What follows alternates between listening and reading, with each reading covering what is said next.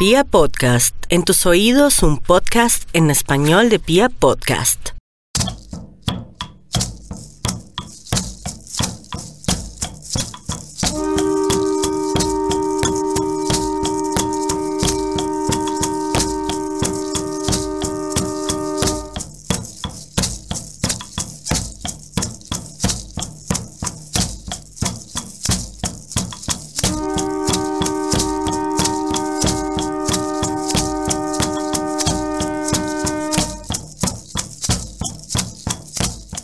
Leyenda que por allá en los tiempos del Imperio Romano, Dios envió a su Hijo a la tierra para salvarnos del pecado. Jesucristo dio su vida en la cruz y soportó grandes torturas con el fin de brindarnos la misericordia del Señor y de enseñarnos un camino de redención, perdón y arrepentimiento. Entonces se nos enseñó que era bueno olvidar las fallas de nuestros semejantes y que debíamos creer en que los seres humanos podían cambiar y mejorar. Se nos enseñó también que la maldad era algo ajeno a la naturaleza del hombre y que solo podía presentarse cuando el mismísimo diablo se encargaba de manipular la mente de aquellos débiles de espíritu. Un dogma que sobrevivió a través de los siglos y que aún hoy sigue presente en la memoria colectiva de las distintas sociedades que suscribieron sus creencias al cristianismo. Una dinámica de un comportamiento muy bien construida. Si me lo preguntan, un chantaje emocional diseñado perfectamente para manipular los comportamientos sociales de las personas, convirtiéndoles en seres sumisos que se desligan de la responsabilidad de sus actos y del deber de ajusticiar a aquellos quienes de forma deliberada decidieron regirse por el mal. Creo absolutamente que la maldad es tan humana como lo es el odio, la rabia, el amor y la tristeza. Creo también que, si bien existen casos de rehabilitación y arrepentimiento, la mayoría de los que prueban las mieles de la maldad se vuelven adictos a los réditos que deja la falta de empatía y a los atractivos atajos que se pueden tomar cuando se prescinde de la dignidad del prójimo. La maldad es una amante atractiva. Y los que se refugian en sus beneficios difícilmente optan por un camino diferente. Bienvenidos a la cuadragésimo tercera entrega de Serialmente, un podcast con contenido muy gráfico.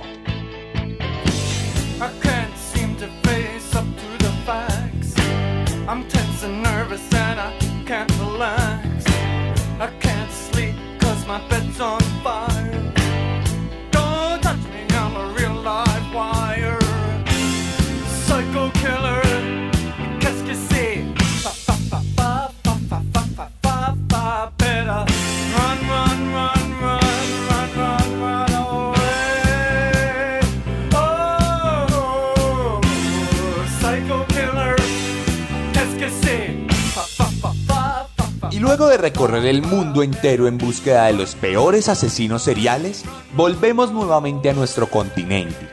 Nos adentramos una vez más en nuestras raíces hispanoamericanas y nos sumergimos en ese mundo de fantasías y de historias insólitas que constituyen a Latinoamérica. Y hoy, para celebrar nuestro retorno a este lado del mundo, en Serialmente les queremos traer a unos invitados muy especiales. Por lo que la dinámica de este programa será un poco distinta a lo que usualmente les ofrecemos en cada capítulo. Hoy les voy a contar la historia de Goyo Cárdenas, el estrangulador de Tacuba.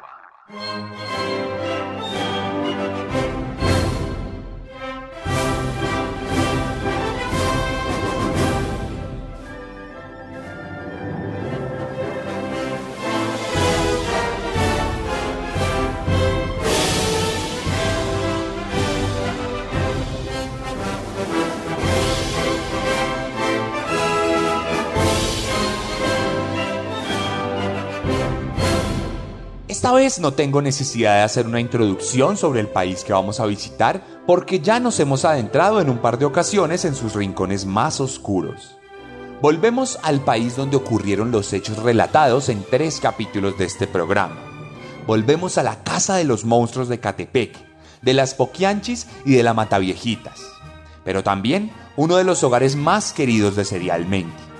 Nos dirigimos nuevamente a México, lindo y querido, allá donde en 1915 nació Gregorio Cárdenas Hernández en el Distrito Federal, en medio de una ciudad traumatizada por los vejámenes de la Revolución. Goyo, como le llamaba a su familia de forma cariñosa, creció en Tacuba, una popular colonia dentro de la Ciudad de México, reconocida por sus orígenes prehispánicos y por su transformación a través de las épocas del dominio español en la zona.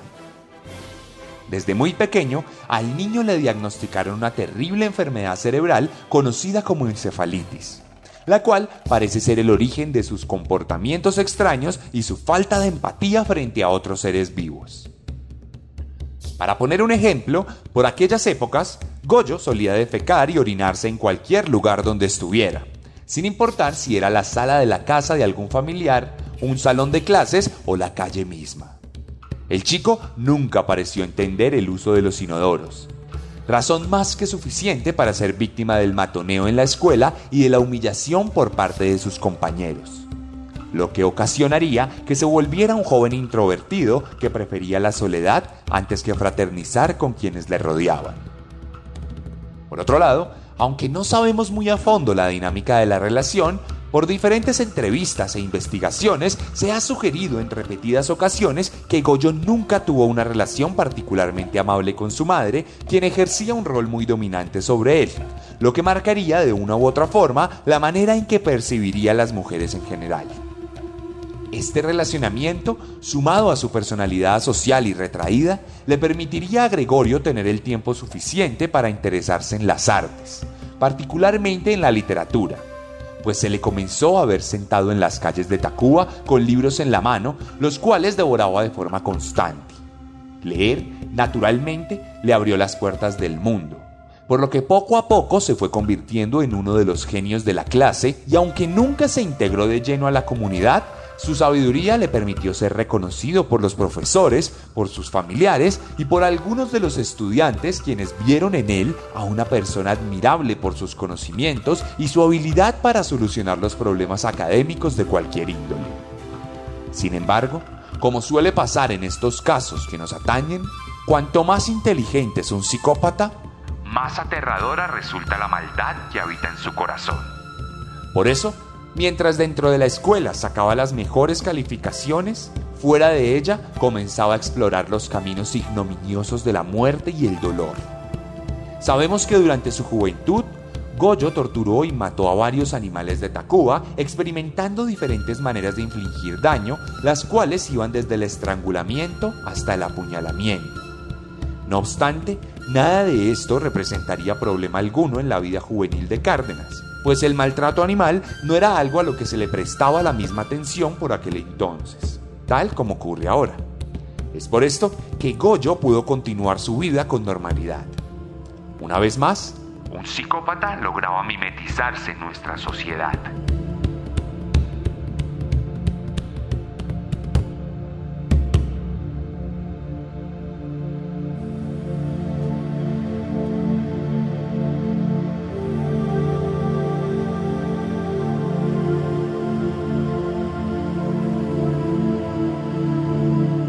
Pasadas las épocas de la escuela, Goyo continuó el camino contradictorio de su vida. Mientras a nivel académico era el más sobresaliente, a nivel social nunca dejó de ser un paria que resultaba molesto para el grueso de la comunidad. Goyo logró graduarse de bachiller con honores, por lo que decidió comenzar sus estudios universitarios en la Universidad Autónoma de México, más conocida como la UNAM. Allí se dedicó a aprender sobre química y siguió siendo el mismo estudiante excelente del bachillerato. Tanto que llegó a recibir una beca de estudio por parte de Petróleos Mexicanos, donde además trabajó como taquimecanógrafo. No obstante, no podría disfrutar completamente esta beca, debido a los azares propios de la vida convulsa que llevaría en secreto. Goyo parecía un joven prominente, pero su desarrollo afectivo era completamente caótico. Se dice que se casó de forma fugaz a los 24 años, pero que su matrimonio fue un fracaso absoluto debido a sus perversiones. Siendo todavía muy joven, comenzó a frecuentar trabajadoras sexuales con mucha regularidad.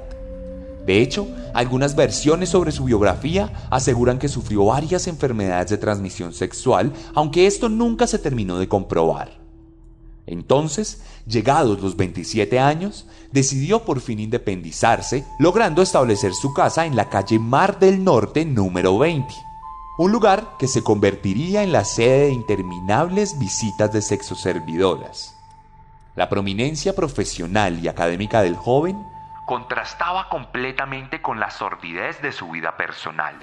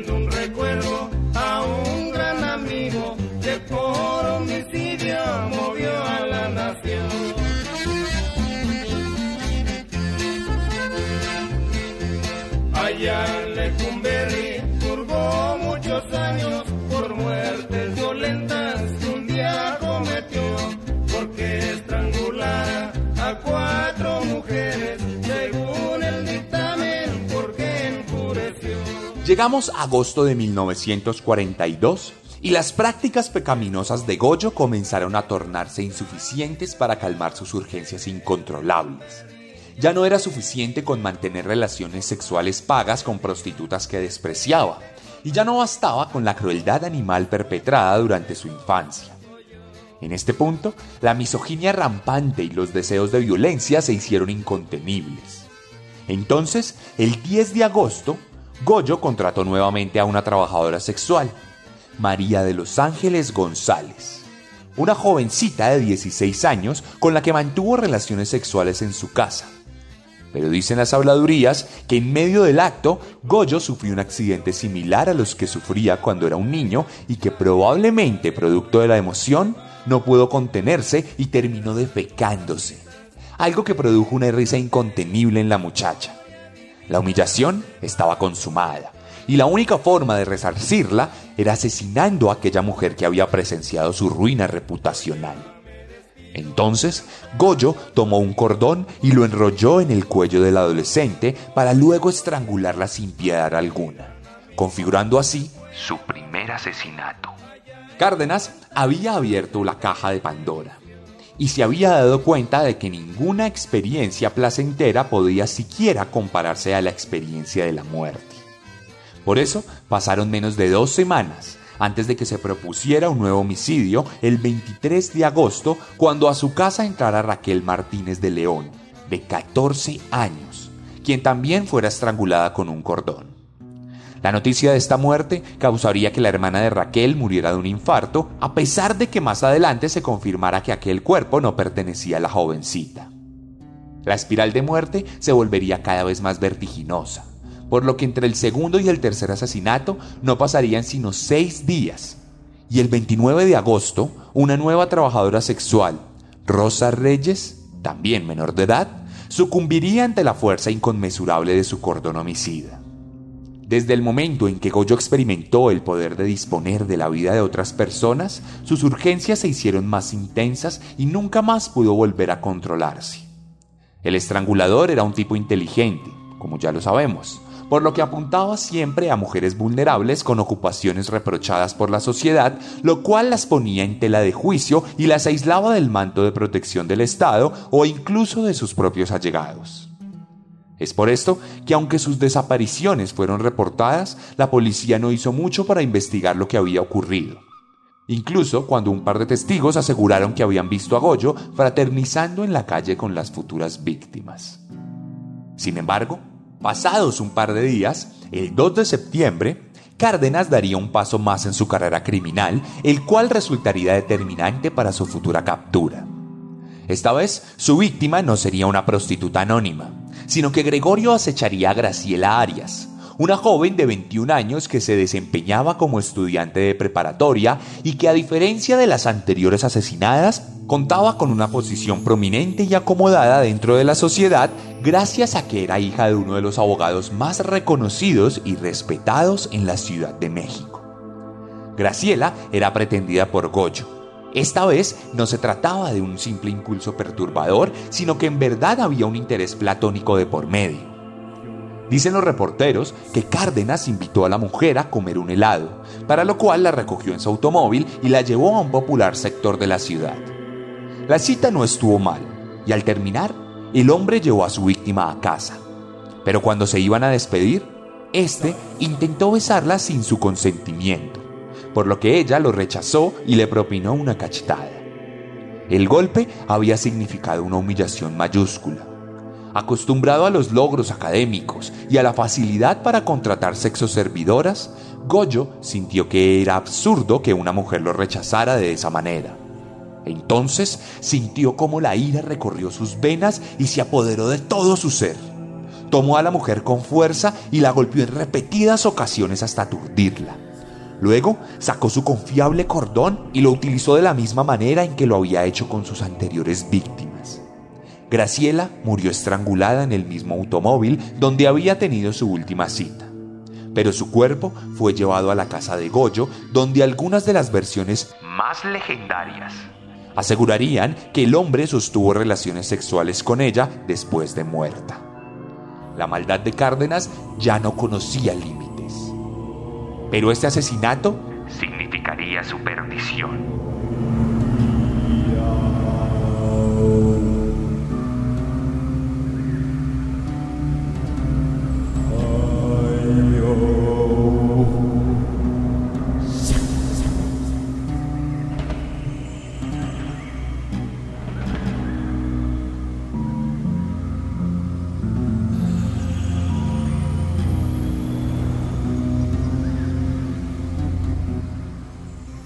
Como dijimos, Graciela no era una mujer olvidada. No era una cifra solitaria e invisibilizada. En cuanto desapareció, su padre aprovechó sus influencias en el mundo del derecho para acelerar el proceso de denuncia, lo que puso a las autoridades en cinta y las obligó a trabajar en esta ocasión. Para el caso, fueron asignados dos detectives que adelantaron sus pesquisas en el entorno de la vida de la jovencita desaparecida. Esta vez, varios testigos aseguraron que la última vez que esta había sido vista fue justamente con Goyo Cárdenas, el exitoso estudiante que trabajaba en Pemex.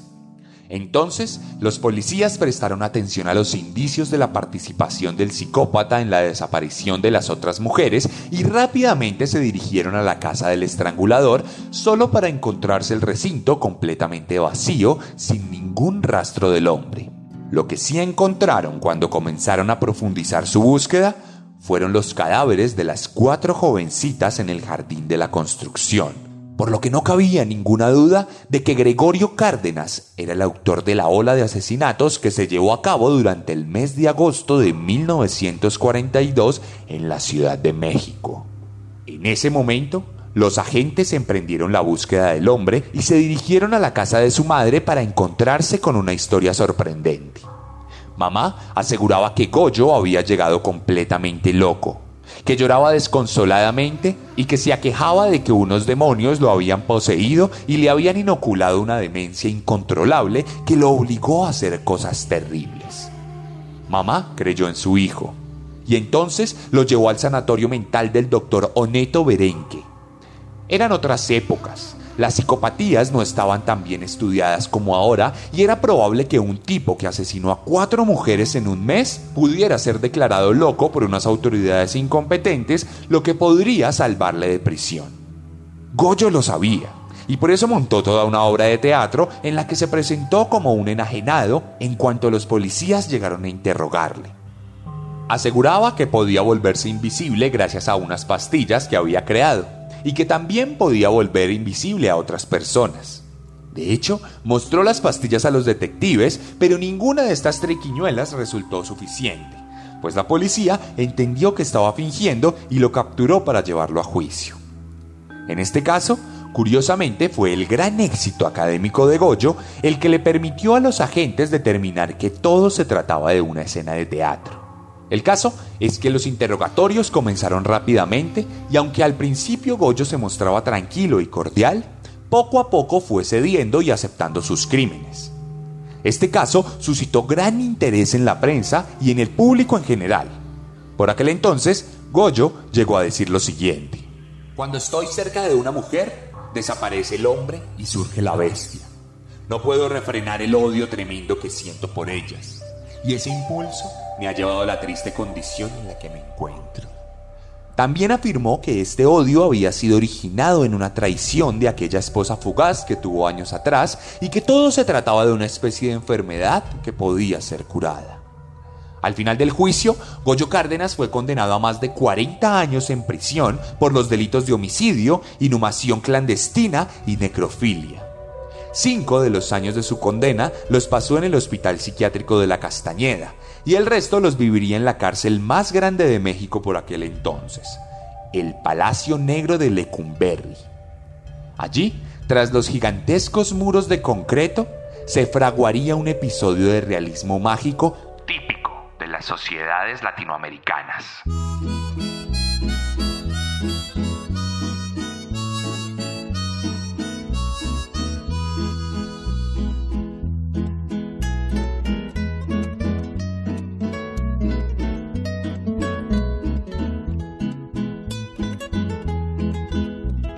Dar un pormenor de lo que a mí me ha pasado. Que me han agarrado preso por ser del estudiantado. Que me han agarrado preso por ser del estudiantado. Resulta que en prisión, lejos de sufrir el infierno que merecen sufrir los psicópatas, Goyo supo construir un imperio de comodidades y de lujos a las que pocas personas en el mundo tienen acceso. Dados sus altos niveles de educación y su inteligencia preponderante, Cárdenas supo ganarse el favor de los guardias de la prisión y de los directivos de la misma. Fue enviado a uno de los patios más cómodos del penal y nunca estuvo en peligro a pesar de ser una bestia de las que típicamente son el objetivo de la población carcelaria. Goyo se hizo amigo de sus captores y estableció tertulias de varios temas en las que era exaltado por su elocuencia. En su celda tenía una biblioteca personal, un piano donde practicaba sus habilidades musicales y muchos otros objetos que hacían su vida más digna que la de la mayoría de latinoamericanos. Adicionalmente, comenzó a estudiar derecho y llegó a graduarse como abogado. Los reclusos del penal le llamaban licenciado Goyito y gracias a sus asesorías legales se volvió el hombre más popular del Palacio Negro. Goyo era una estrella presidiaria y hasta llegó a tener una tienda en la entrada de la cárcel, lo cual permitió que sus ingresos económicos fueran bollantes. Por otro lado, por alguna razón, Cárdenas comenzó a tener una popularidad inexplicable entre el público femenino y comenzó a recibir regalos y visitas de admiradoras, al punto que llegó a casarse con una de ellas estando dentro del penal, Geralda Valdés, una mujer con la que tendría cinco hijos y la cual daría varias ruedas de prensa en donde defendía la honra de su esposo. Espero a que Gregorio llegue al hogar donde se le respeta, se le quiere y se le ama porque ha demostrado que es un hombre normal, comprensivo y cariñoso conmigo y con sus hijos. A pesar de todo lo que hemos sufrido por la reclusión de mi esposo y de todo lo que se ha dicho, no tengo rencor contra nadie. Espero que salga para casarnos por la iglesia y así cumplir con todos los requisitos que Dios manda, pues ambos somos católicos y por ahora solo estamos casados civilmente. De todos modos, yo lo sigo amando. Por otro lado, Goyo se convirtió también en pintor y las paredes de su celda fueron decoradas con sus óleos y sus acrílicos, que más adelante serían vendidos por grandes sumas de dinero. El otrora asesino despiadado de mujeres inocentes, de repente se había convertido en un modelo a seguir por parte de toda una sociedad obnubilada por las creencias infundadas de perdón y redención. Eh, las muertes por venganza, así como la que usted acaba de relatar, también eran frecuentes. Eh, por ejemplo, el caso de un familiar de algún asesinado que mandara matar al asesino, que le pagara a alguien porque lo matara allá dentro. Era muy frecuente, sí. Eso era muy frecuente. Muy frecuente, sí, como no. Sí, una persona agraviada en la calle, la esposa, eh, los padres, los hermanos, eh, contrataron a algún recluso. Siempre no faltaba un recluso que dijera, yo lo hago. Constantemente. Y había de repente algún psicópata eh, hay dentro de la crujía, pues digamos, la crujía de, el cual cuando había un homicidio, que dos o tres delinquían al muchacho, él salía corriendo, yo lo maté, yo lo maté, nadie sabía de qué se trataba. Y él gritaba, yo lo maté, yo lo maté. Y ya lo prendían y decía, ¿qué hiciste? Pues maté a un muchacho ahí arriba. Y iban efectivamente.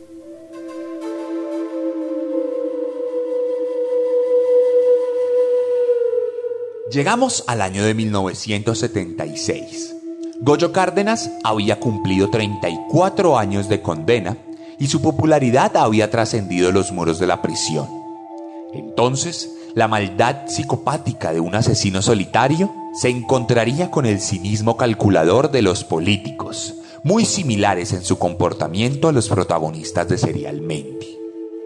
Por aquella época, Luis Echeverría Álvarez, el presidente de la nación, adelantaba el lobby de su política de rehabilitación de criminales.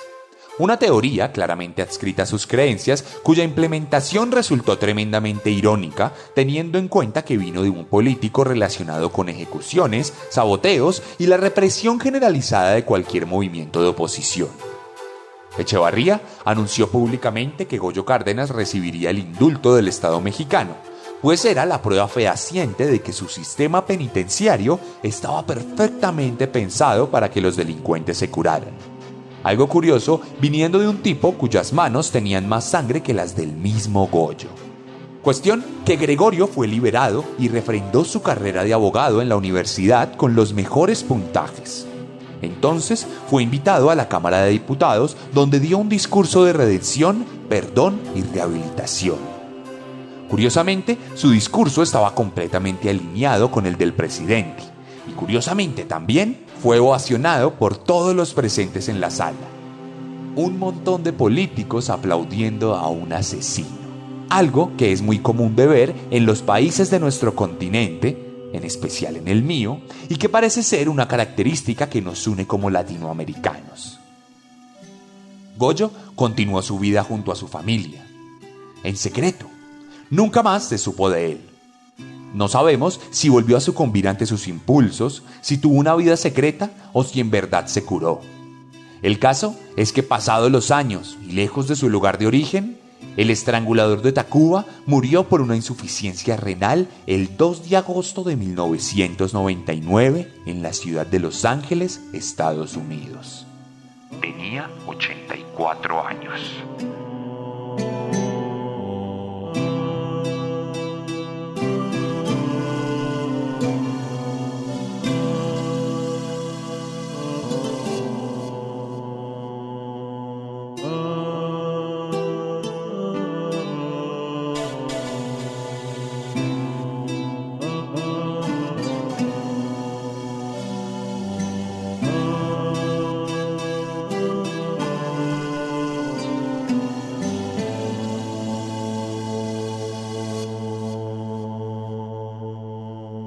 A través de más de 40 capítulos hemos conocido las peores materializaciones de la maldad. Hemos explorado los rincones más oscuros de la mente humana y hemos sabido entender cuán complejo puede llegar a ser el funcionamiento de aquellos quienes decidieron dejarse llevar por los impulsos psicópatas. Varios de ellos, como Edmund Kemper, han sabido aceptar su naturaleza siniestra y no se andan con rodeos a la hora de aceptar que si no estuvieran en prisión, seguirían matando. Innumerables cantidades de estudios nos han demostrado que los asesinos seriales entran en un periodo de enfriamiento cuando están tras las rejas, pues sus necesidades y fantasías se ven coartadas por la ausencia de aquello que los motiva a convertirse en monstruos. Es por esto que es común que los asesinos seriales sean prisioneros ejemplares. Dejo a deliberación de ustedes la verdad sobre el perdón y la rehabilitación. Yo no creo en eso, por lo menos en la mayoría de los casos. Mucho menos cuando se trata de bestias con aberraciones incontrolables y deseos ignominiosos. Nunca sabremos qué hizo Goyo Cárdenas luego de ser liberado. Nunca sabremos qué soñaba por las noches o qué pasaba por su cabeza mientras le hacía el amor a su esposa. Lo que sí sabemos es que fue un objeto de manipulación del gobierno mexicano de aquel entonces y que supo sacar rédito de la forma en que lo utilizó un presidente igualmente psicópata para beneficiar su discurso. Al final, los políticos no son muy distintos de los asesinos seriales. Y así como en aquel hermoso país del norte de América los poderosos se aliaron con asesinos seriales, aquí tenemos nuestros propios especímenes que viven en cautiverio en fincas de miles de hectáreas y que duermen tranquilamente sobre los cadáveres de miles de jóvenes. Tristemente, el eslogan de este programa no solo aplica para los psicópatas que lo protagonizan, sino también para nuestra clase dirigente.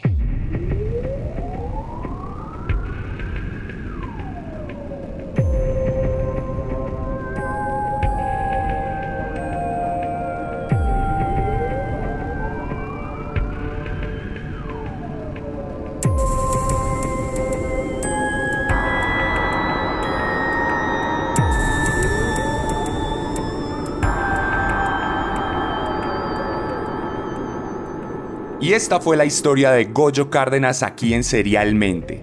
Pero aquí no termina nuestro capítulo, porque como les dije al principio, esta vez tendríamos unos invitados especiales para hablar un poco sobre la historia del estrangulador de Tacuba y sobre otras cositas más.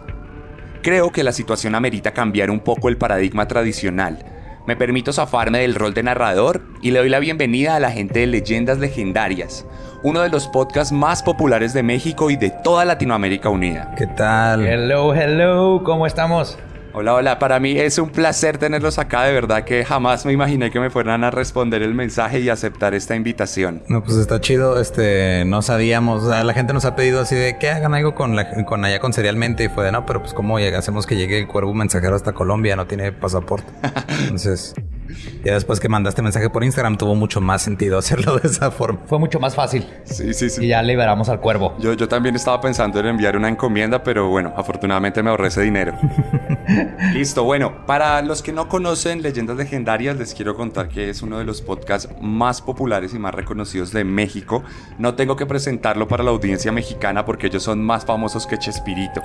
Pero por favor, cuéntenos ustedes eh, allá eh, desde México, cuéntenos algo sobre Leyendas Legendarias, háganos como una introducción para el público colombiano, porfa, para que los conozca.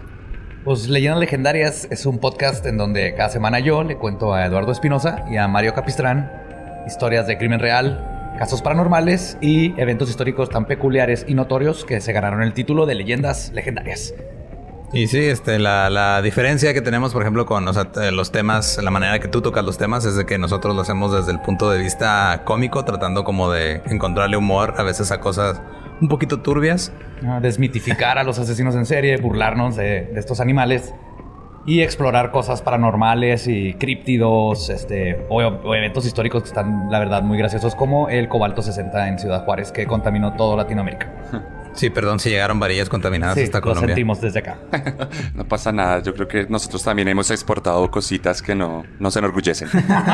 Entonces, nada, bueno, eh, es, es muy curioso esto porque justamente eh, eh, acá en Serialmente manejamos un tono un, un poquito más solemne y hablamos más como de desde su parte oscura y todo eso, pero a mí me causó mucha gracia cuando, cuando escuché Leyendas Legendarias, esa, esa forma en que le quitan esa, esa solemnidad a los asesinos seriales y, y digamos que yo a veces escuchaba algunos chistes y decía como, wow, eh, no les importa nada y, y- y- me, y me encanta, me encanta eso, digamos que yo suelo hacerlo fuera de serialmente y, y está bastante bien, más en esta época donde hay que tener mucho cuidado con lo que se dice. Sí, este, nosotros como, digo, al final de cuentas, como la intención es. Si se va a malinterpretar algo o algún chiste o algo en el humor es por la intención y pues como la intención es estar este desmitificando y burlándonos de asesinos en serie, creo que no hay tanto problema con eso. Rara vez se ofenden porque digamos que, no sé, este, este Goyo estaba todo pendejo, por ejemplo. No sé si estaba. No, y también creo que ayuda mucho de tú, pues tú, tú sabes perfectamente estos temas, luego se pueden poner densos, más cuando los investigas y los platicas tan seguido y se te mete a la cabeza y creo que el, humor ayuda a, a lidiar con muchos de estos sentimientos. Sí, li- libera esa misma tensión que va creando el tema por, por ser un tema tan, a veces tan denso y tan oscuro, ¿no? Sí, sí, toda la razón. Y por ejemplo, en el, en el- en el caso específico de, de Goyo, o sea, como es un es algo que pasó aquí en México y que nosotros vemos todavía el reflejo de lo que consideramos que es este ineptitud por parte del gobierno y de las autoridades y lo ves tan presente en un caso tan tan denso también es de es risible. Bastante. Bueno, yo creo que podemos tener muy en común eso, ¿no? Como la ineptitud del gobierno parece que es un mal latinoamericano, no solo mexicano o colombiano. Ah, Exactamente. Es, eso, es, es un este, cáncer con metástasis en toda Latinoamérica. Una metástasis depredadora, invasiva y rápida. Exacto. Bueno, pero entonces quiero empezar eh, con la primera pregunta y les voy a hacer una pregunta que estoy seguro que nunca jamás nadie les ha hecho, así como nunca jamás nadie me la ha hecho a mí. Y es, yo sé que a ustedes les gusta desmitificar a los asesinos seriales y burlarse de ellos, pero de todas formas tienen que conocerlos y entrar en la vida de ellos para hacer esto. Entonces claramente hay un interés. ¿Por qué se interesan tanto en los asesinos seriales? es, bu- es muy buena pregunta, te nunca no la habían hecho. Yo no. Creo que hace, hace fácil unos, ¿qué será? 15, 20 días que no me hacían esa Que pregunta. no, sí, fácil. No, yo, yo mi, mi interés de diagonal, obsesión, empezó así de, de joven. Me acuerdo mucho, eh, pues justo este mes estoy hablando de los asesinos en serie, los primeros que conocí, Dahmer, Bundy, Chikatilo, todos estos. Y no, yo creo, porque pues, al, al pasar de los años se ha analizado y creo que hay muchos factores, pero hay dos en específico que apunto a mí y creo que se puede reflejar en muchos. Uno es hay, hay cierta como fascinación en cómo es que funciona la mente de estas personas, ¿no? Por eso nos gustan las películas del terror, por ejemplo. Algo nos fascina del terror, de, de las cosas que nos pueden hacer el mal y comprenderlas. Este, siempre estamos buscando como esa respuesta. Y con asesinos en serie es algo real que tenemos en este mundo y creo que una parte de nuestro cerebro nos fascina el, el encontrar el por qué pasan estas cosas.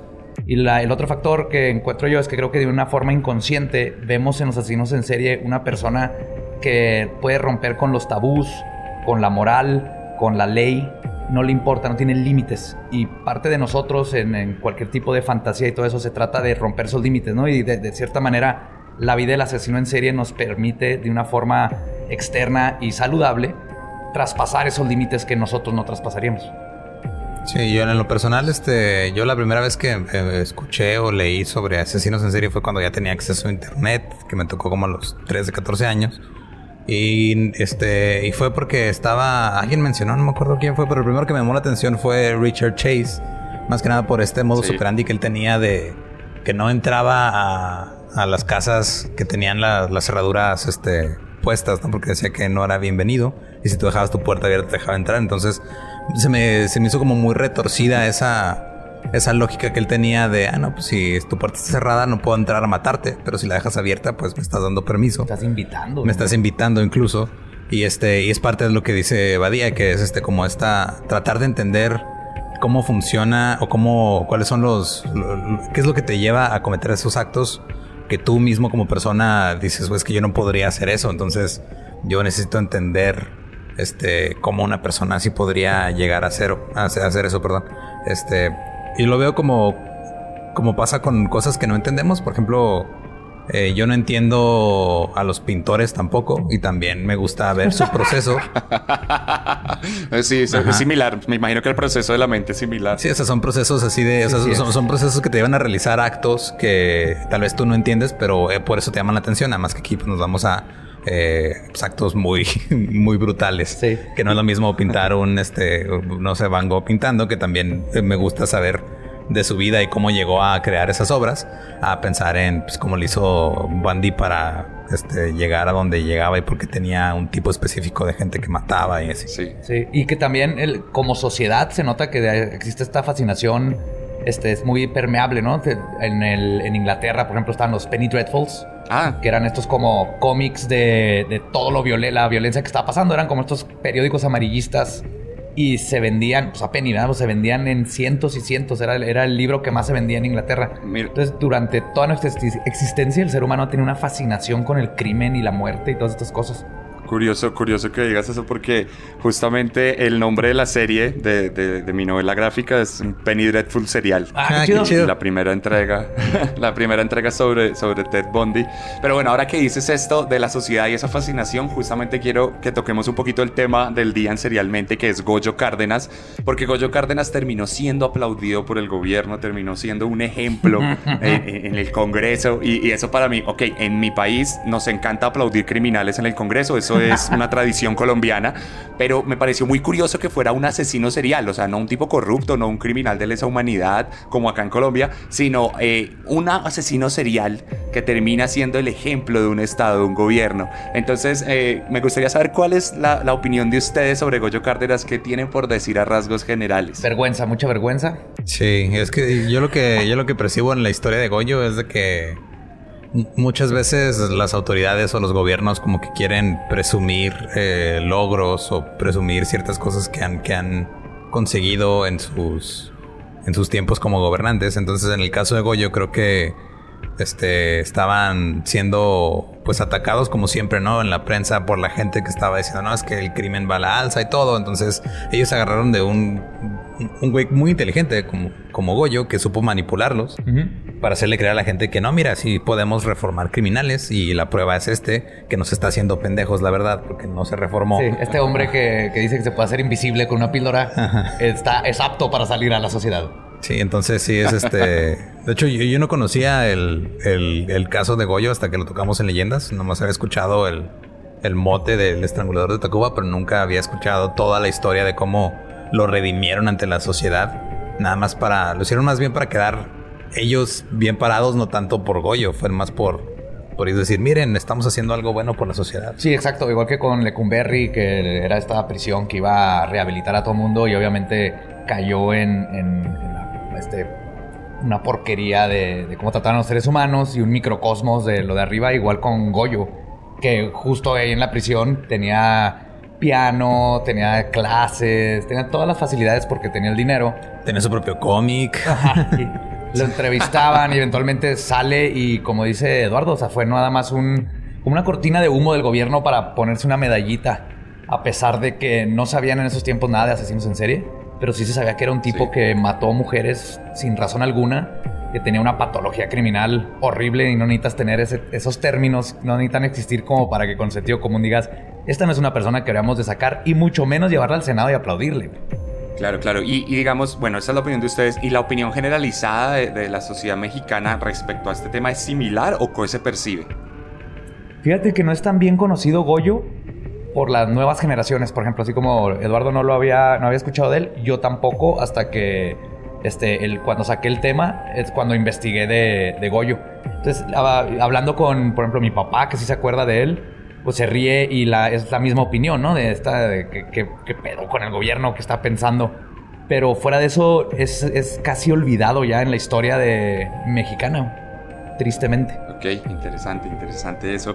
Bueno, acá, acá los asesinos no se olvidan tan fácil. Acá los, el, el asesino tenemos el asesino más famoso de, de- de Colombia, que es el más prolífico, por lo menos en el tiempo contemporáneo, que es Luis Alfredo Garavito. El garabito. Acá, acá, sí, acá todavía está muy presente en la memoria de todos de, de muchas formas, ¿no? Incluso, incluso hasta en chistes o cosas así como alusivas a, a la pedofilia y todo esto. Pero bueno, eh, hablando, o sea, ustedes tocaron un tema muy interesante que es el de, la redención, el del perdón, el de que la gente puede cambiar y transformarse. No hablemos necesariamente de Goyo, porque estamos de acuerdo todos en que es un charlatán y claramente hasta el fin de sus días fue un psicópata. Pero ustedes en general creen en, esta figura del perdón, de la redención, de, de transformar a una persona en que alguien puede cambiar, porque yo personalmente creo que eh, este, esta decisión del gobierno con respecto a Goyo eh, es obviamente un interés político, pero es un interés político fundamentado en una tradición de chantaje religioso que tiene que ver con eh, el hecho de creer que todos podemos ser mejores. Y yo, de hecho, el eslogan de, de Serialmente es siempre todos, eh, porque todos siempre podemos ser peores. y es lo que yo creo particularmente con esto. Entonces quería saber su opinión al respecto. Yo so- obviamente sobre alguien que tiene el tipo de patología de un asesino en serie no no se puede redimir. Puede este lo puedes arrestar sin querer o se puede morir, pero fuera de eso no va a dejar de hacer lo que está haciendo, ¿no? Que es algo que a mí nunca se me quitó después de lo de es qué hizo después de que lo soltaron, que obviamente no no apagó ese switch y se dedicó ya nada más a entrevistas y es algo que nunca sabremos. Pero en cuestión de otras personas, ah, yo sí creo que hay ciertos índices de. Pues es que dice que casi uno de cada diez personas es, tiene algún tipo de. es- Este. ¿Cómo se llama? Psico- no, psico- psicópata. Entonces, ese Sí, tipo sí. De, de patología no cambia. O sea, una vez que una persona cruza ciertos niveles no tiene por qué regresar, mucho, mucho menos cuando al hacerlo no hay, este, el castigo no les importa, si no, no lo hubieran hecho al principio, ¿no? No lo hacen por una necesidad como alguien que tiene hambre y se roba un pan. Hay ciertas maldades que se hacen porque no les importa las consecuencias y no me refiero nomás a matar, ¿no? Y el- el- la redención vendrá nomás de tratar de verse bien o así, pero si ya lo hiciste, creo que yo esa, esa patología ahí sigue. Y esa, esa, esa noción de no me importan las reglas, yo voy a hacer lo que yo quiero, no cambia. Yo siento que sí, lo de la. O sea, a- siento que sí aplica la redención para ciertos casos, pero no creo que aplique en ningún caso como estos. Precisamente por lo que dice Badía, porque son este. Son patologías, son cosas que se están estudiando de cierta forma y que. eh, aparte de que las cosas. Aparte de que no les importan las consecuencias, ellos mismos luego no miden ni siquiera el, daño que hacen. Entonces, una persona que no está como capacitada mentalmente para eh, ver el alcance del daño que hace con sus acciones, siento que no, no se puede redimir ante ellas porque no va. No, no existe la empatía, entonces no va a poder decir, ah, cabrón, lo que hice hizo que se sintiera mal esta persona o pasó esto. Y siento que en esos casos no, no aplica. Bien, bien, listo. Y entonces les quería hacer una pregunta un poquito más eh, de orden creativo. Eh, si Goyo Cárdenas estuviera aquí con nosotros en este momento sentado entre ustedes y yo, omitiendo el hecho de que puede matarnos a todos sin ninguna piedad, ¿qué le dirían? Ah, está todo chiquito, no hacer nada. Es como un Charlie Manson. Está, si lo tienes enfrente, le, le puedes decir, vete a tomar tus pastillas de visibilidad, Goginis. Hola, Gogini. Sí, no, se ve que era un cobarde, igual que, que este, muchos estos asesinos en serio, enfrente teniendo la ventaja con, con alguien este, que nos estaba cuidando y que no sospechaba. Ahí sí atacó, pero estoy seguro que como persona era cobarde de lo peor. Pero yo, yo le preguntaría justamente qué, qué hizo después de que lo soltaron de la cárcel. Ujú. Creo que yo le preguntaría, este, qué sintió, porque él, eh, sabemos que él, él estaba consciente cuando recibió su ovación en el Senado, él estaba consciente de lo que había hecho, él sabía Que que lo que había hecho estaba mal y que se salió con la suya, entonces me gustaría saber qué este, qué estaba, qué estaba pasando por su mente cuando recibió esa ovación, o sea, qué, qué grado de satisfacción personal estaba experimentando en ese momento. Sí, sí, si parte de él se la creyó Ajá. o todo el tiempo estuvo pensando, mira, estos, idiotas, estos idiotas, ¿no? Me están... Me los hice, güey, a todos. Yo, yo creo que, que- que ese tipo de personas tienen una forma extraña de funcionar y, y estoy seguro que, que un poco de las dos, ¿saben? O sea, creo que, que- que por un lado se la creyó, se creyó su grandeza, pero consciente de que la grandeza la consiguió siendo superior a los políticos. Pues que no es algo muy difícil, pero... pero Sí, claro, pero sí se notaba el narcisismo este, inherente, ¿no? En todo lo que hacía Goyo. sí, sí. Era como este... O sea, ya era un adulto, pero se, se comportaba como un adolescente narcisista que le dieron todo. Y se sentía como que se merecía todo y que era mejor que los demás. Un niño mimado. Sí. Bueno, hoy yo creo que por este momentico está muy bien, una colaboración eh, que por lo placentera que fue es muy fugaz, pero, pero fueron ya casi 20 minutos de hablar, pero creo que vale la pena alargarlo más. Y, y hoy por el tema de- del capítulo de Serialmente, obviamente nos fuimos por el lado de Goyo Cárdenas, pero literalmente allá afuera hay miles y miles de asesinos en serie sobre los cuales podemos hablar. Entonces yo les tengo una propuesta a ustedes y es que nos encontremos la próxima semana, el martes puede ser, en un live de Instagram y allá podemos charlar mucho más relajadamente sobre todos estos temas horribles que nos encanta tratar. ¿Qué dicen? Estamos puestos. Oh, sí. Tú me estás... Me, me- atrapaste en asesinos en serie. Como se- como- mira, como, decimos, como decimos acá específicamente en el norte de México, arre. Arre. Arre, arre, tuve la oportunidad de estudiar con, con compañeros mexicanos y así me decían, arre, lo entiendo perfectamente. Listo, listo, súper. Entonces, veámonos en Instagram la próxima semana, el martes 18 de agosto, a las 6 y 30 de Juárez, en México, y a las 7 y 30 de la noche en Bogotá, Colombia, para que leyendas legendarias y serialmente animen un poquito la noche y la iluminen con la oscuridad de los asesinos seriales. Eh, la colaboración entre Colombia y México ha tenido distintos matices a lo largo de la historia, así que creo que no es nuevo Y que negocios. Colombia y México hagan colaboraciones. Espero que esta sea una un poco más bonita. y, y nada, eh, los espero entonces. Se- arre, arre, como dicen. Arre. Arre. Listo, entonces antes de despedirlos, eh, me gustaría que para toda la comunidad serial aquí de Colombia, eh, ustedes nos cuenten dónde y cuándo se puede escuchar leyendas legendarias, que nos hagan esa invitación a escuchar su podcast y a que se dé a conocer mucho más aquí en Colombia. Claro, pues este, todos nosotros tenemos episodios nuevos todos los miércoles de Leyendas Legendarias. Están arriba desde la madrugada para que si te despiertas temprano y lo que quieres desayunar escuchando cómo este Ed Kemper hacía derrumación con sus víctimas, puedes hacerlo. Tal vez tengas otros problemas ahí, pero puedes hacerlo. Este, todos los miércoles episodios nuevos en, en las plataformas de podcast, eh, ya sea Spotify, Apple Podcast, otras que están ahí, Google Podcast, también en YouTube. Y todos los miércoles episodio nuevo. Nos pueden seguir también en todos lados como arroba leyendas podcast, ahí en Instagram, Twitter, este, Facebook. Y tenemos un grupo de fans en Facebook que se pueden también unir ahí por si quieren este, pues ver memes que sale, que salen de los episodios a veces, o, o a veces también la gente comparte sus este, experiencias este, personales. Hemos tenido gente que luego nos dice, ah, no, pues resulta que mi abuela sobrevivió a la mataviejitas. Ah, eso pasó. Ajá, cosas así de ese estilo. También lo pueden buscar. Es el grupo Fans Legendarios de Leyendas Legendarias, volumen 2, porque el volumen 1 nos lo tumbó Facebook. Maldita corporación. Eh, dijiste algo que, que me gustaría comentar y es como cuando yo conté la historia acá de los monstruos de Catepec, la cantidad de personas que me escribieron de Catepec fue impresionante. Y para mí como colombiano eso fue súper extraño porque claro, yo siempre cuento las historias y ustedes sabrán entender esto también. Uno cuenta las historias de los asesinos y al final son productos culturales porque pues no los vivimos de cerca. Y, y- y- y que llegue alguien y te diga, ah, sí, yo comí lo que ellos vendían y luego me enteré que era carne humana. Es como, ok, bueno, buenas noches.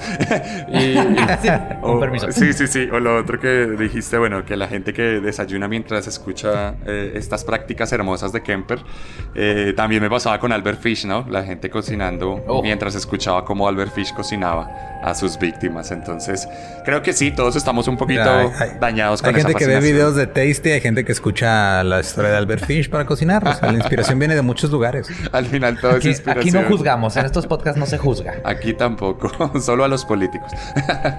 Exacto. Muchachos, muchas gracias por venir a este programa. De verdad que, como les dije inicialmente, desde que Serialmente comenzó a ser escuchado en México, todo el tiempo me pedían que hiciera una colaboración con ustedes, todo el tiempo, o sea, conocí leyendas legendarias por el público de Serialmente y, y- y estoy muy contento de poder haber hecho esto con ustedes y nos vemos el martes en Instagram para que estén muy pendientes todos.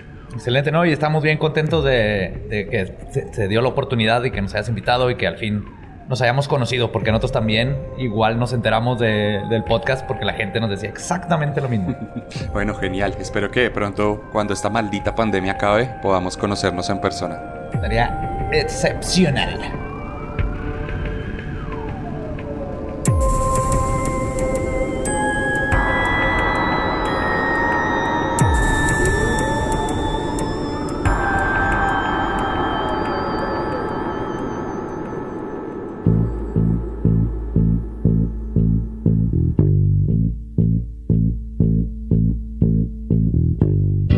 Espero que les haya gustado esta cuadragésimo tercera entrega de Serialmente en Pia Podcast. Si quieren ver imágenes de Goyo, pueden pasarse por mi Instagram, arroba el arracadas, arroba guion bajo guion bajo arracadas. Y allí pueden revisar los highlights. Les voy a dejar 10 cosas que deben saber sobre Goyo Cárdenas, algunas de las cuales me reservé para Instagram. Así que vayan y visítenme y además les voy a dejar una publicación en el feed donde ustedes me van a poder comentar qué les pareció este capítulo, qué les pareció esta colaboración con leyendas legendarias, qué les pareció el hecho de invitar a otros podcasts y si les gustaría que lo hiciéramos. También quiero que me cuenten ahí si ustedes creen o no en el perdón, la redención y la rehabilitación.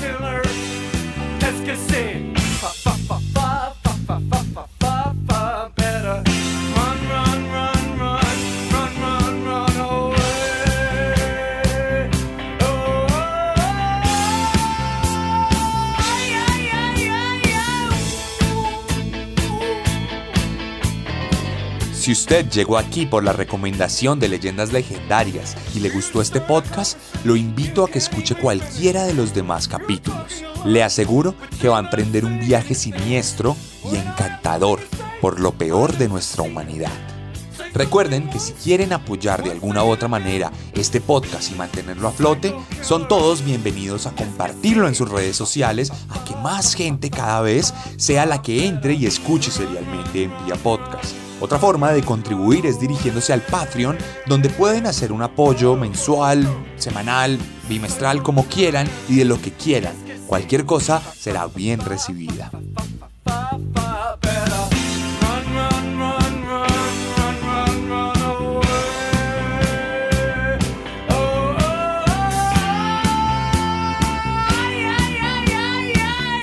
Último, no me queda más que hacerles una invitación a mi página web, sebastiancamelo.com, donde podrán encontrar otro tipo de contenidos, informarse sobre mi novela Descenso, sobre el cómic Herederos de Caín, o si les interesa la merch de Serialmente, adquirirla en cualquier país de Latinoamérica. Hablando de esto, les cuento que desde el sábado 15 de agosto de 2020 ya está disponible directamente mi novela en México en formato físico, así como Herederos de Caín. Y que si usted es de Colombia, todavía puede escribirme a mi Instagram para que yo le envíe a su casa mi copia de descenso y también de Herederos de Caín. Les habló Sebastián Camelo. Nos vemos la próxima semana con un nuevo monstruo. Porque recuerden que siempre podemos ser peores.